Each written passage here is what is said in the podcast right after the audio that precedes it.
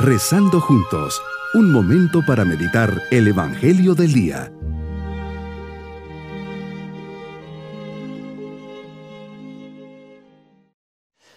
Les saludo cordialmente en este día 30 de diciembre, fiesta de la Sagrada Familia. Unidos en oración decimos, Jesús, María y José, en ustedes contemplamos el esplendor del verdadero amor. A ustedes confiados nos dirigimos Santa Familia de Nazaret, haz también de nuestras familias lugar de comunión y cenáculo de oración, auténticas escuelas del Evangelio y pequeñas iglesias domésticas. Santa Familia de Nazaret, que todos tomemos conciencia del carácter sagrado e inviolable de la familia, de su belleza en el proyecto de Dios. Jesús, María y José, escuchen y acojan nuestra súplica. Amén. Meditemos en el Evangelio de San Mateo capítulo 2 versículos 13 al 15 y 19 al 23. Sagrada Familia de Nazaret, una familia custodiada por ti. Constantemente estás inspirando a José y a María lo que tienen que hacer y cómo hacerlo. Ellos siempre están en total y disponible escucha y por eso son bendecidos y protegidos.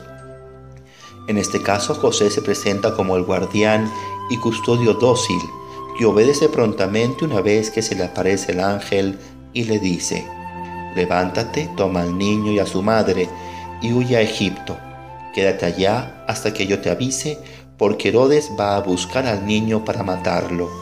Y lo mismo al morir Herodes, siguiendo el designio de Dios, regresan a Nazaret.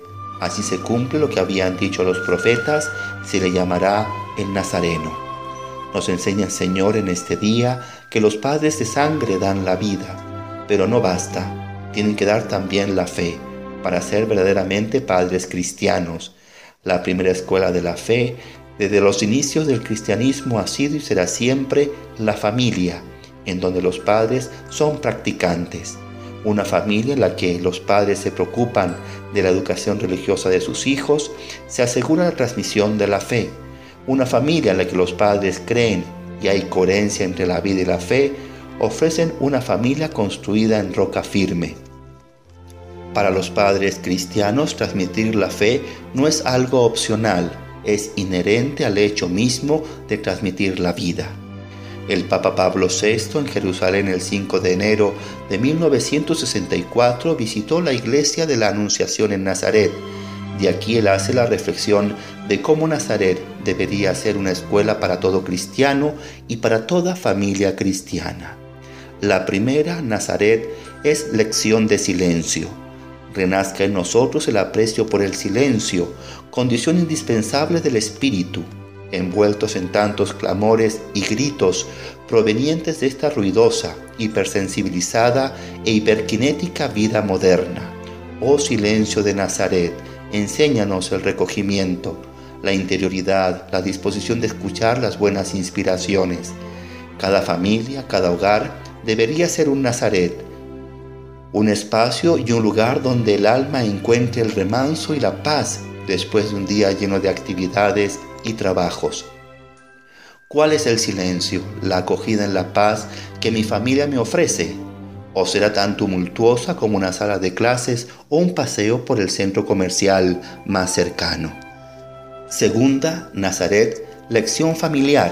Que Nazaret nos enseñe lo que es la familia, su comunión de amor, su austera y simple belleza, su carácter sagrado e inviolable.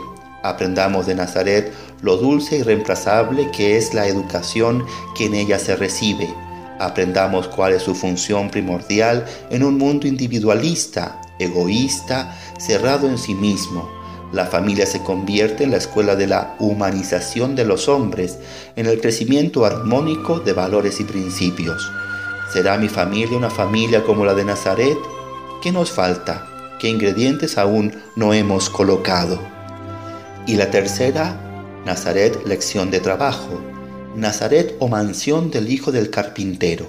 Es aquí donde comprendemos y celebramos la severa y redentora ley del trabajo humano Aquí restablecemos la conciencia de la nobleza del trabajo.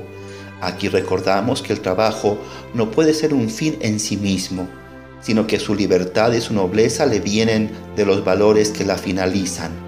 ¿Cuál es el valor que le doy al trabajo en función al fin más hermoso que es construir una familia? Con todo lo necesario para su crecimiento y armonía, ¿hasta qué punto mi trabajo se ha convertido más bien en un obstáculo familiar en mis relaciones con mis hijos, con mi esposa, con mi esposo? Nazaret nos da el toque de equilibrio y auténtico valor. Mi propósito en este día es dar gracias a Dios por el don de mi familia y seré servicial y atento cuidando la armonía y las buenas relaciones con cada miembro de mi hogar. Cuidaré el ambiente de silencio, respetaré los tiempos de comida para convivir con mi familia. Mis queridos niños, la familia es lo más grande que tenemos. Ahí aprendemos, aprendemos a amar, respetar, compartir y servir. La fe es lo más grande que aprendemos de nuestros papás. Pidamos para que sean siempre ejemplo de amor y de fe en casa. Y nos vamos con la bendición. Y la bendición de Dios Todopoderoso, Padre, Hijo y Espíritu Santo, descienda sobre nosotros y permanezca en este día en nuestros corazones. Bonito día.